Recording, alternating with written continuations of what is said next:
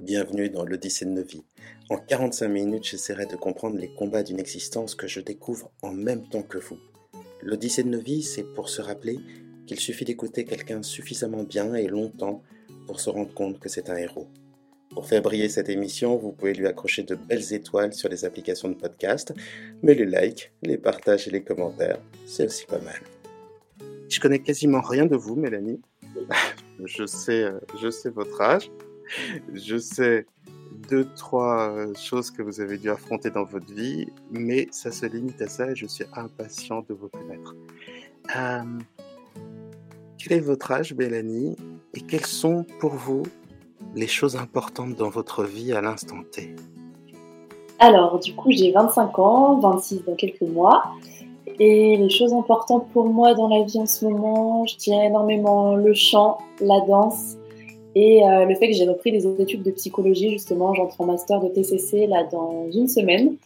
Et wow, merci. Le fait d'aider euh, bah, d'aider les autres, justement, comme je le fais avec des posts sur Instagram ou euh, ma chaîne sur YouTube, où je parle de mon vécu, justement, par rapport à la santé mentale, où je la déstigmatise pour que plus de personnes puissent avoir accès aux solutions et se sentir moins seules. Alors, c'est vraiment un, archétype, la personne qui a eu des soucis dans sa vie, soucis médicaux ou de santé mentale, et qui ensuite a décidé euh, de, les combattre pour soi et ensuite d'aider les autres. Euh, on croule sous les noms d'excellents thérapeutes, d'excellents psy, d'excellents médecins qui ont eu ce, parcours. Je, je, vous souhaite, euh, je vous souhaite le même. Merci. quelle, est, quelle est cette chose? Contre laquelle vous vous battez Alors du coup, moi j'ai un trouble de la personnalité borderline. J'ai un TDAH, donc le trouble de déficit de l'attention avec ou sans hyperactivité. Et j'ai fait Alors, Pour vous, c'est avec hyperactivité ou sans hyperactivité? Alors pour moi, c'est sans hyperactivité. Ça va être surtout au niveau mental, mais au niveau physique, ça va encore. D'accord même si parfois je tiens pas trop en place quand même pendant des films ou autres, c'est pas, c'est pas à ce point-là. D'accord, vous n'avez pas tout le temps la bougeotte, vous n'êtes pas à 200 km/h sur l'autoroute, euh, vous n'êtes pas obligé de faire du sport matin, midi et soir et de taper dans un petit non, non, très bien. alors, juste deux petits mots hein, pour, pour expliquer ces termes. Alors déjà, vous avez choisi, et je trouve ça génial, dans votre profil, les TCC, ce qu'il y a de plus concret comme approche thérapeutique? C'est, Mmh vous voyez à peu près Freud, le divan, bah, vous imaginez le contraire, c'est ça les TCC. Les TCC, c'est des thérapies qui ont été testées scientifiquement et qui continuent à l'être. Ce sont des protocoles de soins, ce sont des exercices, c'est vraiment du pratique, du pratique, du pratique. Et Mmh. l'avantage, c'est que ce sont des thérapies qui, pour beaucoup de pathologies, sont sûres et contrairement à ce que l'on pense, permettent de garder, de conserver, heu, ces progrès. Donc ce sont des thérapies extrêmement utiles et je je je souhaite qu'il y en ait encore davantage, heu, en France et que, heu, les les psychologues qui sont formés au TCC deviennent de plus en plus concrets et attachés aux exercices. Malheureusement, c'est pas toujours le cas. Donc ça, Mmh. c'était juste pour expliquer un petit peu ce qu'était les TCC. Ensuite, heu, le TDAH, c'est un trouble de la pen de l'attention hyperactif ou non hyperactif, c'est-à-dire, en gros, vous imaginez quelqu'un qui serait tout le temps sous cocaïne. Voilà, quelqu'un qui aurait une énergie de folie pour penser, pour bouger. Alors ça, c'est une caricature, mais c'est un petit peu ça et ça va souvent de pair avec des problèmes de de concentration. Heu, donc en général, l'hyperactivité va avec des problèmes de concentration et heu et on en parlera parce que c'est vrai que quand on vous voit, on voit une jeune femme, posée, on n'a pas l'impression d'avoir quelqu'un qui a la bougeotte et qui arrive pas à se concentrer. Alors pour la personnalité borderline, ça va être beaucoup plus compliqué et je vais vous laisser nous l'expliquer. C'est un problème qui est assez courant dans la population. Il y a certainement parmi les gens qui nous écoutent, des personnes, qui ont ce trouble, de la personnalité, qui ne le savent pas, qui vont peut-être se retrouver, dedans et pour ceux qui n'ont pas de de de trouble de la personnalité borderline, sachez que, il y a tellement de traits différents dans ce dans ce trouble, du stress, du manque de confiance en soi, de la dépendance amoureuse, ça peut aller avec des insomnies, ça peut aller avec des par exemple, heu, des troubles du comportement alimentaire. Il y a tellement de choses que Mmh forcément vous allez vous vous y retrouver aussi et apprendre des choses passionnantes sur vous-même. Quand est-ce que vous avez, compris que vous aviez ce trouble de la personnalité et borderline? un ce qu'on appelle les états limites. Mmh Et est-ce que vous êtes capable, de nous expliquer ce que c'est? Parce que ça a beau être très courant, j'ai beau avoir des patientes et des patients qui ont ce trouble et qui sont qui doivent être accompagnés évidemment par un médecin en parallèle, eh bien, j'aurais beaucoup de mal à expliquer, ce que c'est. OK. Alors, Défi accepté? Oui, accepté. OK, très bien. Alors du coup, j'ai découvert, enfin réalisé que j'étais borderline il y a, heu, à peu près 3 ans, je dirais 2 ans et demi, Mmh 3 ans. Hem, ça s'est passé justement, heu, en consultant une psychiatre pour la première fois parce que j'ai fait une grosse dépression et donc en allant la voir et au fur et à mesure des consultations, en fait, au bout de quelques mois, elle m'a dit que justement, elle pensait à ce diagnostic-là depuis le début et qui s'est avéré. Voilà, elle m'a diagnostiqué, on a justement, heu, bah, travaillé, heu, travaillé là-dessus aussi après en psychothérapie, puis surtout moi-même énormément pour me sécuriser, apprendre à connaître le trouble et apprendre à m'en distancier pour plus que pour plus que ça régisse en fait, heu, toutes mes réactions émotionnelles, mon impulsivité et cetera. Et alors, on est comment quand on a un trouble de la personnalité borderline? Qu'est-ce qui est différent chez nous? Alors, heu, déjà, c'est un trouble de l'attachement, donc ça ça vient à la suite de traumatismes qui sont répétés dans l'enfance et c'est un trouble, en fait, dans lequel on va avoir, heu, pas mal de difficultés dans les relations interpersonnelles. En général, c'est, heu, plus on est intime avec les gens, plus ça plus ça se manifeste fortement. Moi, c'était beaucoup dans les relations amoureuses qui se sont, du coup, terminées à cause de ça, que j'ai vécu, heu, depuis plusieurs années. Hem, ça va être des difficultés dans les relations donc, heu, Ça veut interpersonnelles. dire quoi concrètement des des difficultés? Ça veut dire, Alors être peur d'être abandonné, avoir de de la jalousie, parfois beaucoup de dépendance amicale, amoureuse, en finalement avoir des émotions comme tout le monde, mais, heu, plus fortes, qui durent plus longtemps et qui sont plus envahissantes, c'est à quoi ça ressemble? C'est exactement ça en fait. C'est euh, justement une, activation, une activation émotionnelle déjà qui est plus forte, plus intense et qui dure plus longtemps que la plupart des gens. Donc par exemple quelque chose qui euh, frustrerait juste un petit peu quelqu'un de normal, on va dire, je veux dire sans trouble borderline, euh, parce qu'il Mmh n'y a pas de, de normalité euh, à part statistique. Mais euh, donc euh, quelqu'un, quelque chose qui frustrerait quelqu'un qui n'est pas borderline, justement, bah, au bout d'un moment, ça finit par passer. Pour quelqu'un de borderline aussi, ça passe, sauf que en attendant, ça nous a fait monter extrêmement vite, extrêmement fort, et que c'est vraiment plus dur à faire redescendre. Et pareil Ouais, dans les relations. Euh, ça va peut-être passer après une crise d'angoisse, une crise de colère et une crise de larmes, par exemple. Voilà, c'est ça. Et une dispute phénoménale avec un ami ou son petit ami, ce genre de choses. Vous pouvez nous donner un un un exemple vécu de par exemple, de de des tours que ça vous a joué dans dans vos dans vos couples ou Oui, avec oui, oui. vos amis? Ou Alors dans justement, peut-être? Moi, ça se manifeste encore plus dans les relations amoureuses, vraiment. Sinon, dans le reste, euh, alors l'hyper, j'ai vu une question juste, euh, si je peux me permettre Bien sûr, allez-y Euh, Mélanie.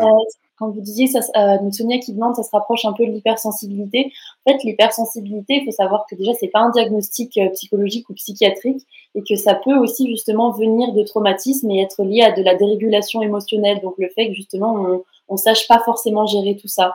Donc, euh, donc justement, oui, euh, quand on est borderline, c'est une hypersensibilité, c'est un trouble de la régulation émotionnelle en fait qui fait qu'on monte plus vite, plus fort. euh, donc, euh, Mais c'est pas parce que, on on est hypersensible qu'on a forcément non plus un trouble de la personnalité borderline, hein. Par contre, Et non. et même si on n'est pas sur une définition effectivement qui est, de psychopathologie, heu, bon, bah, quand on est hypersensible, c'est un ressenti très clair, c'est une différence et je trouve que c'est, heu, un axe malgré tout intéressant sur le le lequel, lequel échanger. Hem, quel quel, quel tour alors ça vous a joué quand vous étiez en couple? Alors, ça a pu être notamment, heu, bah, quand vous disiez tout à l'heure par rapport à la peur de l'abandon qui est vraiment très, très forte, ça a été, heu, pendant le covid justement, hem, moi je travaillais juste j'étais j'étais dans une ville où j'étais pas de base, donc j'étais avec mon conjoint de de l'époque. Et heu, en fait, lui, il faisait sa journée en télétravail, il avait son entreprise, il fait sa journée. Et en fait, moi de la journée, étant donné que j'étais serveuse à cette époque-là, je travaillais pas. Donc heu, toute la journée, je m'occupais, je faisais des choses et à la fin de la journée, quand lui, en fait, avait terminé, bah, il avait envie d'avoir ce petit sas de décompression et de se poser, d'être un petit peu seul. Et en fait, s'il venait pas tout de suite vers moi après et qu'on passait pas euh, vraiment du temps ensemble de qualité juste après, je me sentais abandonnée, mais à un point où j'en avais vraiment des douleurs dans le, dans, dans le, dans le cœur. Physiquement, j'avais vraiment mal au cœur. Et euh, je suis Mmh déjà partie en crise de larmes à marcher dehors pour, euh, bah, pour euh, résister un peu à tout ça parce que c'était vraiment un sentiment d'abandon mais horrible et ça fait partie justement d'un des critères de diagnostic qu'on peut avoir en étant borderline. Et et vous lui disiez, vous le gardiez pour vous? Hem, je pense que sur le moment, étant donné que j'étais pas, heu, j'étais pas diagnostiquée, j'avais pas conscience de tout ça, heu, je je lui exprimais et il voyait bien avec toutes les crises que toutes les crises que je faisais, mais il était pas, il était il savait pas d'où ça venait, en fait. Il voyait juste la réaction émotionnelle que je maîtrisais pas. Ce qu'il faut s'imaginer, c'est quand quand on est de l'extérieur, on peut avoir l'impression que c'est de la simulation, que c'est un petit peu du théâtre, qu'on fait une scène, qu'on c'est pas sérieux, quoi, ça c'est un peu ridicule, c'est trop, c'est ça tient pas debout. Mais non, non, non, non, non, hein, quand quand une personnalité une personne borderline le le le vit, c'est très, très réel et c'est Ah oui. extrêmement, extrêmement puissant. Mmh Et mh, est-ce que mmh. je peux vous demander, les les traumatismes ou la maltraitance, ou les violences qui ont fait que vous avez développé, ce ce trouble? Oui, oui. Alors du coup, je pense qu'il y a un mélange de plusieurs choses. Il faut savoir que c'est surtout quelque chose ça va pas être un traumatisme, une fois, mais ça va être par exemple, tout un contexte de vie. Donc je sais que j'ai eu une Mmh enfance vachement insécurisante quand même. J'avais déjà justement témoigné là-dessus, dans une autre, heu, une autre interview où il y avait, heu, justement, ben, mon père qui était il y avait des violences conjugales en fait envers ma mère, dont j'étais témoin et avec mon frère on hurlait en fait pour que ça s'arrête, pour les séparer. Donc ça, c'était vraiment horrible à vivre. On avait le réflexe d'aller, de je lui criais: «Appelle la police», on avait le le numéro comme ça et on courait vers le téléphone. Une fois, j'ai cru que ma mère était était morte justement parce qu'il l'avait secouée. Donc c'est vraiment des des choses comme ça avec un père qui était très colérique, qui se remettait jamais en question, qui savait vraiment pas gérer ses émotions, heu, à qui on n'osait rien dire. J'avais extrêmement peur de lui, j'ai toujours eu peur de lui jusqu'à, mmh, il y a quelques années où j'osais lui dire tout ce que je ressentais vis-à-vis de lui, mais c'était vraiment un contexte insécurisant comme ça, auquel on a rajouté, beh, justement du harcèlement scolaire.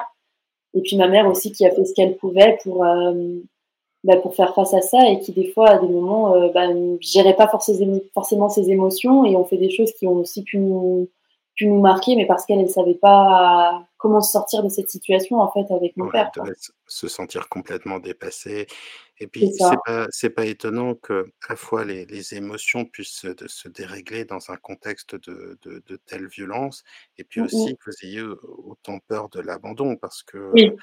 dans cette situation-là, il y a y a y a y a 2 épées de Damoclès, hein. Il y a la peur de perdre sa maman et Mmh puis il y a la peur de rester avec, avec son père. Mmh mh, Il y a mmh. les 2 et donc C'est c'est ça. pas étonnant qu'ensuite il y a un énorme besoin de de réassurance, de sécurité, de de preuves d'amour, d'amitié et oui. cetera et hem et et on le comprend d'autant mieux. Et cette dépression que vous avez faite plus tard, Mmh est-ce que vous en avez un peu, heu, démêlé les les causes ou est-ce que vous avez une petite idée de l'origine? Ça peut être ça peut être simplement en fait, votre trouble de la personnalité, hein. C'est-à-dire que de toute façon, ça crée Ouais. tellement de stress, de manque de confiance en soi, de pensées dévalorisantes que, bah, au bout d'un moment, on s'use, on s'anesthésie et ça peut créer une dépression et et les gens qui souffrent de ce trouble ont beaucoup plus de dépression. Malheureusement aussi, une probabilité, de suicide qui est très importante, 10% à peu près des Mmh personnes borderline. Donc c'est à la fois un problème qui est, à mon sens, normal malgré son son son nom. J'ai un peu de mal avec cette, idée de de côté borderline. Je ne vois pas en quoi on se rapproche de la folie, dans la personnalité borderline. Je vois la violence, la puissance, la folie, je un petit peu plus de mal. Oui, non, c'est pas de la folie de toute façon, c'est juste un trouble psychiatrique avec des critères, enfin je pourrais en parler juste après, mais par rapport à la à la dépression, oui, j'ai vraiment analysé d'où elle était d'où elle était venue et donc du coup, heu, moi c'était vraiment, heu, bah, par rapport à cette enfance insécurisante en fait, heu, pour moi c'était la norme en fait, l'insécurité, l'instabilité émotionnelle et c'est en rencontrant donc mon ancien conjoint, mon ancien chéri, qui était quelqu'un de sain justement, où ça m'a fait complètement, en quelque sorte, perdre mes repères et où moi, je testais vraiment la relation par peur qu'il m'abandonne. J'avais euh, inconsciemment, je pense, l'impression de tellement pas pouvoir être aimée, mériter d'être aimée suite à ce que j'ai vécu dans l'enfance et au harcèlement aussi que j'ai vécu au collège, que du coup, je, je testais tout le temps la relation et ça m'a procuré énormément d'anxiété. J'avais des troubles obsessionnels compulsifs, donc des TOC, euh, euh, des TOC qui sont d'ailleurs euh, très peu connus dans tout ce qui est les pays francophones, on n'en parle pas assez, mais c'était euh, essentiellement le TOC du couple, donc le fait de douter constamment qu'on aime la personne avec qui on est, mais un point maladif. Et aussi ce qui s'appelle la jalousie. Dites-moi. Souvent, oui, souvent on peut aussi parler de phobie d'impulsion. On est dans quelque chose qui est proche, c'est-à-dire la, la, la peur. euh, c'était quoi? Vous aviez peur d'être quitté ou la peur de quitter? C'était même pas la peur de le quitter, c'était en fait, je me posais tous les jours la question de est-ce que je l'aime, est-ce que je l'aime pas vraiment, euh, Hmm. mais euh, j'ai été attirée par telle autre personne, donc ça veut dire que je l'aime pas forcément, et c'est vraiment des questions qui sont comme ça en boucle toute la journée, où on se réassure en en, en parlant à ses amis, euh, en regardant tous les sites internet ou les magazines avec des, des, des, des- des petits questionnaires un petit peu bêtes, euh, l'aimez-vous vraiment ou des choses comme ça, pour savoir si vraiment on aime cette personne ou pas, et ça rend fou, quoi. Mais est-ce que vous aviez des rituels, heu, au-delà Oui, peut-être de faire des recherches sur internet? Est-ce que, je sais pas, vous deviez vous dire des choses dans la tête, répéter 10 fois «je l'aime», heu, ou, ou, je sais pas, par exemple, l'embrasser tant de fois ou est-ce que vous aviez des rituels? Sur ça, c'était pas les, pas les rituels, les compulsions, c'était vraiment dans la réassurance en fait, que ce soit à travers euh, des discussions avec d'autres personnes ou faire des recherches constamment, constamment. Mais c'était pas des rituels, euh, des rituels physiques comme j'ai pu avoir dans d'autres. Heu, juste aussi une petite remarque, hein, si, vous connaissez une situation de, violence conjugale, si vous êtes face à quelqu'un qui souffle le chaud et le froid, si vous connaissez des violences verbales de quelque manière que ce soit, intéressez-vous au profil des pervers narcissiques. Ce sera une clé de compréhension extraordinaire. Ça va vous déculpabiliser. Vous allez comprendre de quelle manière on vous retourne le cerveau pour que vous sentiez, vous, coupable. Ce sont des gens très particuliers et vous me direz si votre père ressemblait à ça. Ce sont des gens donc qui soufflent le chaud et le froid, un coup sympa, un coup désagréable, qui ne se remettent jamais, mais jamais en question. Ce sont des personnes qui sont incapables de collaborer, de comprendre que donner est dans leur, dans leur avantage et ce sont des personnes en général qui sont beaucoup dans la culpabilisation. C'est pas systématique, parfois ce sont des gens qui se font passer pour des victimes ou pour des gens, des gens extrêmement séduisants mais mais voilà, les grands traits, c'est ça. Est-ce que votre père correspondait à ces à ces traits-là? Alors ça Oui, veut oui, dire qu'on va pas mettre un diagnostic dessus, mais simplement, voilà, si vous connaissez des violences verbales, heu, si vous connaissez des gens qui souffrent le chaud le froid, que ce soit à l'école, que ce soit au travail ou que ce soit, heu, bah, dans votre vie privée, hein, heu, penchez-vous là-dessus, hein, ça ça libère. Mm, mm. Hem, donc pardon, je vous ai je vous ai interrompu, on parlait de de de l'installation de de de votre dépression. Oui, oui, oui. Donc c'était suite à tous ces tocs en fait euh, qui étaient devenus invivables. J'étais j'étais épuisée, j'en pouvais plus et je savais que c'était des tocs, des troubles anxieux. Et donc j'avais cherché une clinique euh, où je vivais justement qui se chargeait de la prise en charge, enfin qui prenait en charge pardon les troubles anxieux. Et j'en avais trouvé une et c'est là où je suis arrivée devant cette psychiatre où j'étais complètement effondrée, euh, même si Mmh ça se voit pas aujourd'hui parce que c'est vrai que je vais beaucoup mieux par rapport à pas mal de choses. Euh, et donc c'est là qu'elle m'a, c'est là qu'elle m'a prescrit euh, à la suite de ça des antidépresseurs et qu'on a traité euh, cette cette grosse dépression que que j'ai faite, oui, à cause de, bah, de toute cette anxiété en fait qui était procurée par les relations amoureuses en étant borderline. Là, c'est hyper intéressant parce que, quand on va vraiment très, très mal, Mmh heureusement qu'il y a les psychiatres et heureusement, heu, qu'il y a les hospitalisations. C'est la dernière chose qui vous récupère avant, Oui, heu, le suicide ou avant de oui, vous retrouver, de vous retrouver à la rue. Mais quand on le vit soi-même, c'est terrifiant cette idée. Les 2 peuvent être terrifiants. L'idée de se retrouver enfermé, l'idée ça ne veut rien dire, la plupart des gens le réalisent consciemment, mais mais l'impression d'être fou si on est obligé d'être hospitalisé, alors que c'est oui. simplement une manière de vous préserver, d'éviter que vous fassiez du mal, de vous permettre de vous reposer malgré vous et de vous donner des traitements suffisamment efficaces pour que vous puissiez reprendre votre vie. Mais c'est c'est assez terrible, c'est assez terrible à vivre. Comment avez-vous trouvé le courage, heu, d'être hospitalisé? Ou bien simplement, il y avait pas le choix quoi et et vous le ressentiez? Alors moi, c'était justement en hôpital de jour, donc c'était des c'était des consultations en fait qui se faisaient de jour, mais j'ai pas été hospitalisée, D'accord. voilà, j'ai pas été en clinique ou autre, mais s'il l'avait fallu, je pense que je pense que je l'aurais fait. Mais j'ai quand même beaucoup ressenti ce cette peur en fait d'être, heu, d'être folle justement en fait. J'avais vraiment avant avant tout ça, heu bah, je pense qu'on est dans une société qui est tellement aussi psychophobe, où on parle un peu de santé mentale, des gens comme des fous, ça donne pas forcément envie de se dire qu'on peut avoir besoin de cette aide-là. On a peur de rentrer dans cette case-là. Et c'est vrai que euh, le premier jour, je me rappellerai toute ma vie où je suis rentrée dans cette euh, dans cette clinique. Euh, j'avais pas envie de prendre un traitement pour moi c'était hors de question au début j'étais complètement anti médicaments je voulais pas que ça me change et j'avais j'avais peur de me dire que je fais partie des, des gens qui en, ont, qui en ont besoin. En fait, j'avais, j'avais pas envie de tout ça, mais j'ai bien vu que je ne pouvais rien faire d'autre. Qu'est-ce peur dans les, dans les médicaments alors?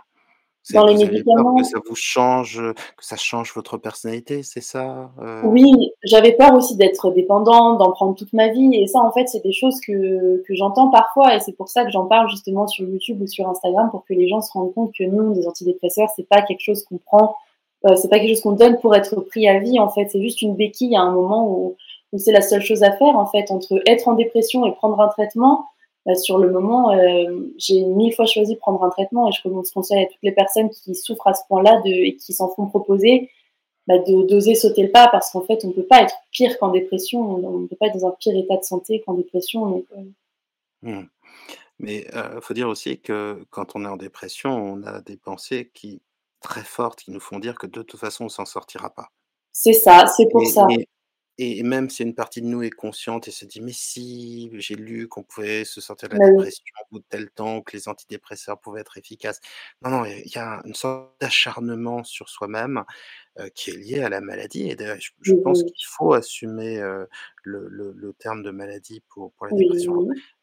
Une petite remarque, vous voyez, ce que vous nous regardiez en live ou que vous nous écoutiez, en face de vous, vous avez un psy qui n'est pas médecin, donc qui aime pratiquer des thérapies qui passent par des exercices, par l'hypnose, et qui part du principe que si on peut traiter quelque chose sans médicaments, c'est bien. Et en face de vous, vous avez une jeune femme, vous me l'avez dit tout à l'heure, qui était plutôt à une époque même un petit peu dans les complots et dans des inquiétudes de ce type et qui était vraiment hyper réfractaire, face face aux médicaments. Donc on va dire que et moi et vous, on peut on peut pas être sujet à caution quand on n'est pas on n'est pas acheté par une lobby pharmaceutique. je vous je vous promets que que ce Ah n'est pas soutenu par, Bayer ou par je ne sais quel groupe de ce genre.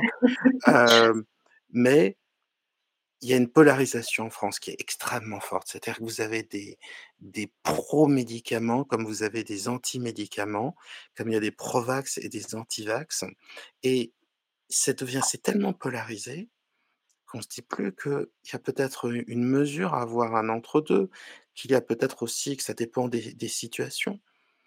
Heu, moi, j'ai une philosophie qui est vraiment très, très simple, donc c'est si c'est un problème qu'on peut traiter par la psychothérapie. Moi, j'utilise surtout les psychothérapies brèves, donc ces thérapies qui sont efficaces, où on fait travailler le patient beaucoup, très pragmatique, qui se passe sur des temps courts. C'est assez proche des TCC, c'est juste euh, voilà, sur des temps un peu plus, un peu plus courts et j'utilise l'hypnose. Bon, si on peut faire ça sur des sujets qui marchent bien, ben on le fait. Traiter le stress, c'est facile. certaines formes de dépression, on y arrive très, très bien. même on travaille bien sur les TOC, les crises d'angoisse, les phobies. En fait, tout ce qui tourne autour du stress, on arrive à travailler très bien dessus. Mais parfois parfois, c'est le corps qui va mal. Parfois, il y a quelque chose qui dépasse, eh bien, les capacités qu'on peut avoir en psychothérapie, tout le courage du monde et c'est à ce moment-là qu'il faut se dire: «Ouais, bon, allez, mmh, mmh, mmh. il y a une maladie, faut la traiter. On prend un médicament le temps qu'il faut, d'une manière intelligente pour pouvoir les arrêter ensuite, s'il est possible de les arrêter ensuite, parce que certaines pathologies nécessitent de, de prendre des médicaments au long cours. Euh, tant mieux, hein, c'est quand même mieux que de souffrir. Hein. C'est pas si, si, ah, dire, la balance avantage-inconvénient, elle est, elle est vite, vite faite. et puis ensuite, ça peut aussi servir en, d'une manière conjuguée avec la thérapie. Parfois, par exemple, je on va vais donner un exemple très simple. Heu, les TOC. La plupart des gens qui ont des TOC, ça se déclenche d'une manière assez, assez similaire aux phobies ou aux crises d'angoisse. À un moment, ils se sentent mal, ça crée un pic de stress. Pour lutter contre ça, ils se mettent à faire des rituels parce que ça les soulage, mais finalement les rituels deviennent de plus en plus obligatoires et créent du stress et à partir de là, ça se met en place et ça se développe. Bon, il y a des gens chez qui une thérapie brève ou des TCC, ça va marcher impeccablement et chez d'autres personnes, pour une raison qu'on n'explique pas, bah, il faudra des médicaments en plus et mon mon mon souhait, voilà, je l'adresse à l'univers, heu, c'est que les médecins dirigent plus vers la psychothérapie et que les psychothérapeutes dirigent plus vers les médecins. Mmh mh mh. C'est primordial.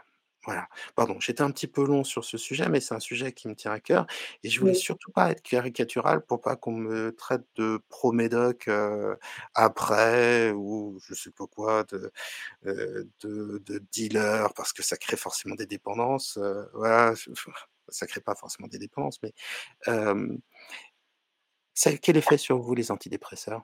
Ça a marché Mmh. comment? Ça m'a tellement ça m'a tellement aidée. J'ai retrouvé goût à la vie, je faisais des insomnies ou alors après, heu, je faisais des hypersomnies où je dormais jusqu'à 14:00, j'étais incapable de sortir du lit, j'avais envie de rien.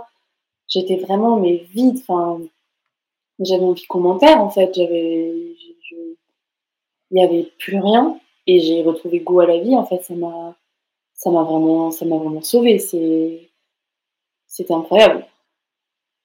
Et vous l'avez pris pendant combien de temps?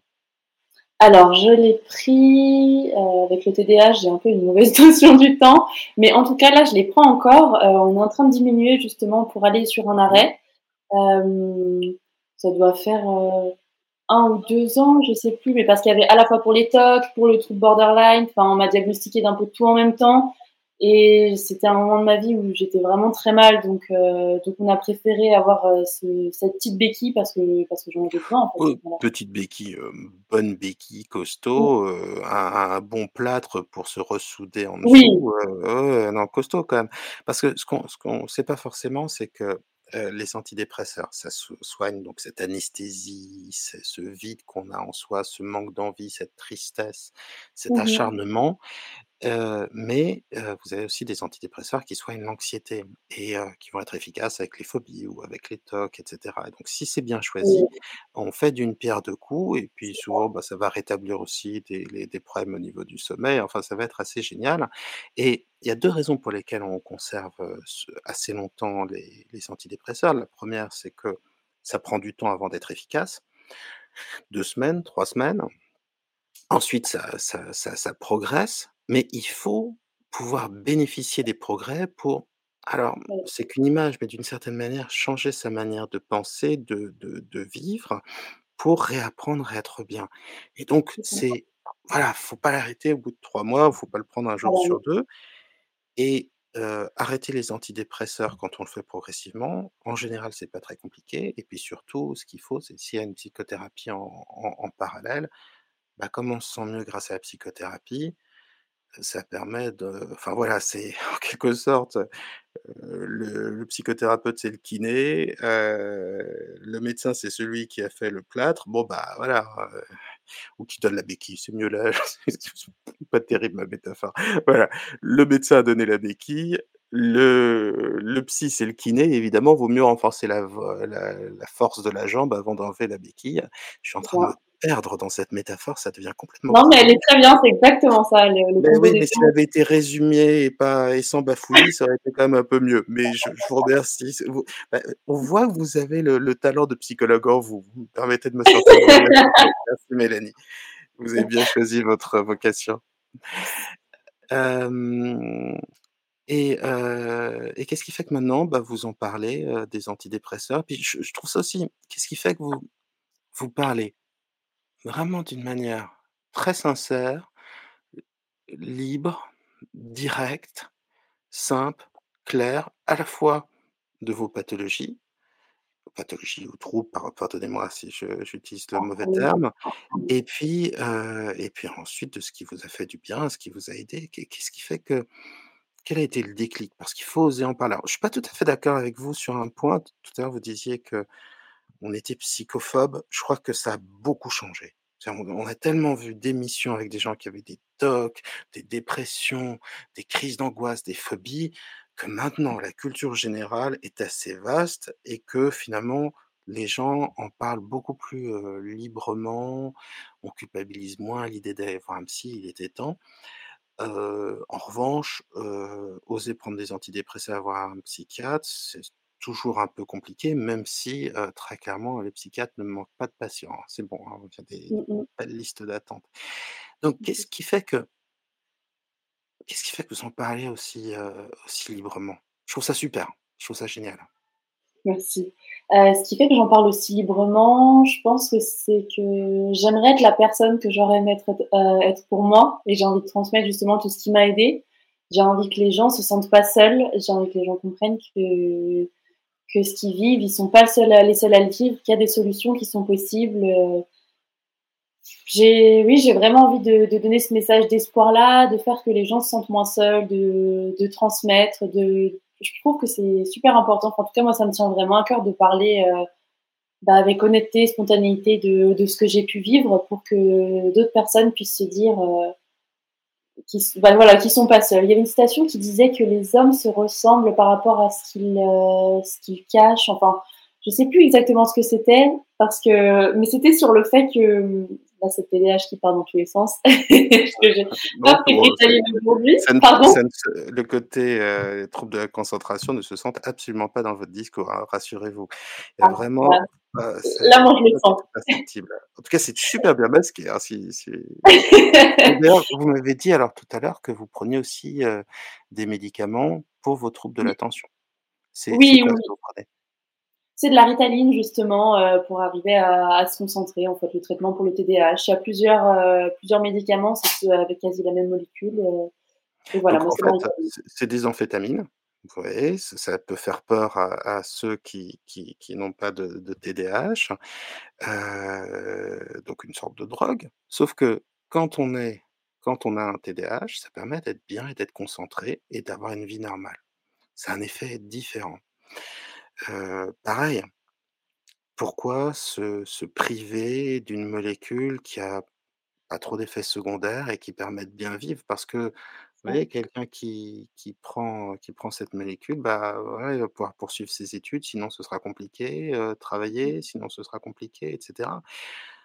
Je crois que sur des problématiques aussi importantes que la santé mentale, il faut mettre de côté ses préjugés, pas être pour, ne pas être contre et simplement se dire: «Rien n'est parfait, comment puis-je faire au mieux?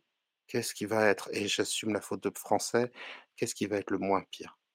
et d'assumer, d'avoir ce ce cette philosophie. On demandait dans le chat ce que sont les TCC, heu, thérapies cognitives et et comportementales, ce qui veut dire que je les ai fort mal expliquées.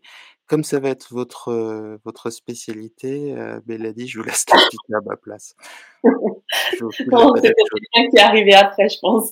Heu, c'est des thérapies justement, on qui sont assez concrètes, qui sont prouvées scientifiquement, hem et pour pas mal de de troubles justement, on va donner des exercices au patient pour le rendre acteur de sa thérapie. C'est vraiment l'inverse comme vous disiez tout à l'heure, en fait, je reprends vos mots, heu, de tout tout ce qui est psychanalytique où ça va être plutôt, la personne qu'on va laisser parler, parler et parler avec un psy qui intervient très peu.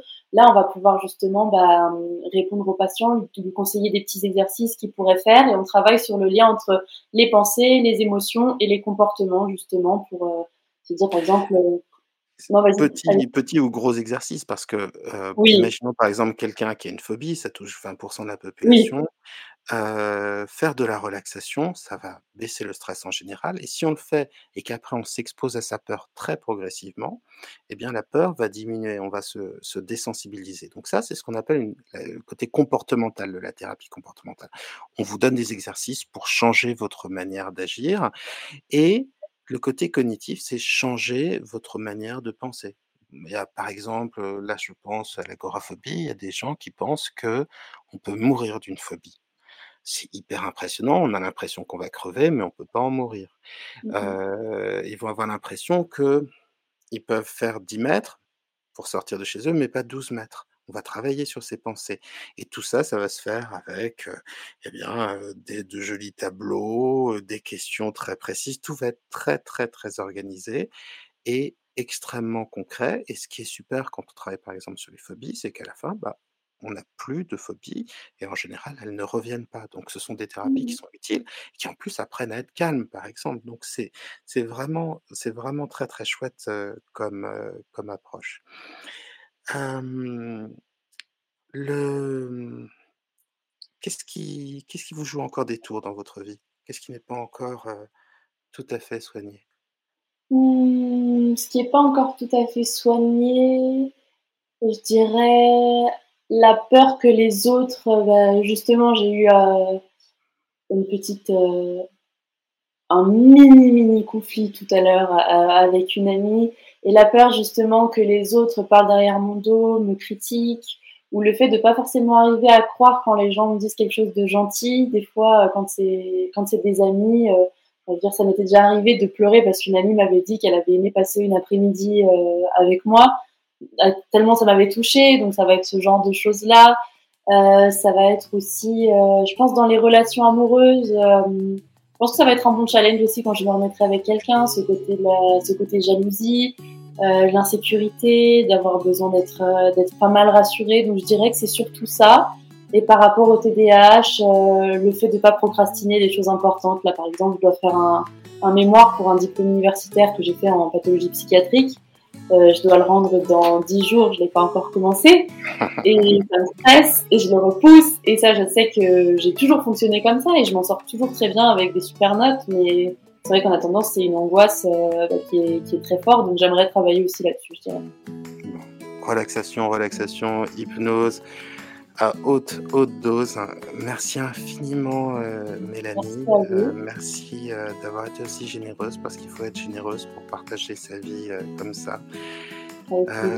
J'espère, je crois que vous aurez appris des choses. J'en ai, appris, également et je voudrais, dire une évidence, finir par une évidence. Heu, on est tous dans la cour des miracles. On a tous des secrets. On a tous des problèmes. Donc et si on arrêtait de le cacher et qu'on assumait et Ouais. qu'à la fin on se dise, heu, bah, nos emmerdes, nos imperfections, nos pathologies, nos troubles, nos bobos grands ou forts, nos douleurs, nos traumas, c'est ça ce qui est humain, c'est ça ce qui fait de nous des êtres humains et je finirai par cette très belle phrase de Terence, heu: «Je suis humain et rien de ce qui est humain ne m'est étranger». Et bien, heu, grâce à vous Mélanie, heu, il y a une étrangère de heu, dans mon univers. Je vous remercie.